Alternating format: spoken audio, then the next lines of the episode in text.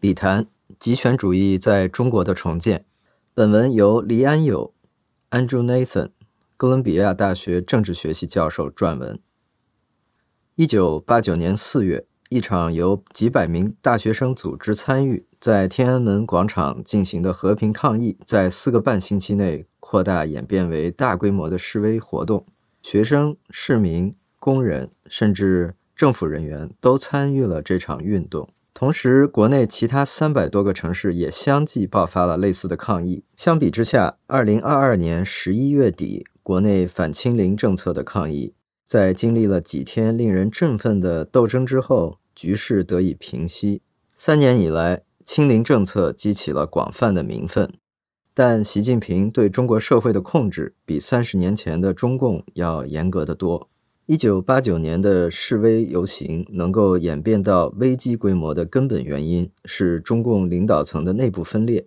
但现在二十大巩固了习近平的政治地位，习近平亲自领导国家安全委员会，控制着军队、警察部队、反腐败等各个机构，并掌握了最现代化的监控技术。同时，习家军也控制着媒体。与此同时，那些对习近平缺乏个人忠诚度、似乎有稍许自由主义想法的高级领导人被提前退休，其中最受人关注的是总理李克强和全国政协主席汪洋。即使是面对当前民众耐心消退的情况，习近平仍然能够把控局面，所有的权力工具都在他的手中。党内没有人有资格挑战他，党外也没有人能够聚集足够的力量来推翻他。但习近平面临着另一个更邪恶的敌人——新冠病毒。目前，他的防疫清零政策明显失败了，可以称得上是一个专制统治者的典型政策错误。习近平认为，在现代政权中，中国拥有强大的行政组织能力，可以实施广泛而精细的社会控制，以阻止这种疾病。这个世界上没有其他任何国家的政府。能够动员穿着防毒服的人员来守卫公寓大楼，利用人脸识别技术来监控不守规矩的公民，并利用手机追踪技术来控制人们的细微行动。习近平期望他的高科技社会工程能够向世界展示中国模式的优越性。专制的傲慢使他在疲惫不堪的民众和无情的病毒之间进退两难。中国缺乏本土有效疫苗，进口外国的 mRNA 疫苗会使中共颜面尽失。疫苗接种率，尤其是老年人的接种率太低，而且大量缺乏重症监护室。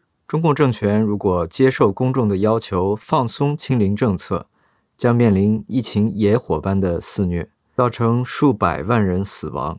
这样的结果是中共政权一直企图避免的。直到国产 mRNA 疫苗能够上市之前，习近平唯一的选择是持续他严酷的防疫手段，或许仅做些细微的调整。mRNA 疫苗推出后，习近平将需要推出强制性的疫苗接种政策，并在宣传战线中将一定程度的疫病传播及染疫死亡常态化。这条路对中共政权来说充满危险。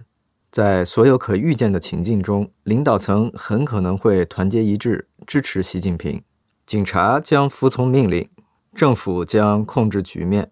人们感到愤怒的同时也会恐惧，示威活动不太可能像滚雪球一样越滚越大，从而真正威胁到习近平的权力地位。如果中国以目前的状况继续下去，经济增长缓慢，社会关系高度紧张。这对中国人民和国际社会来说都不是乐观的前景。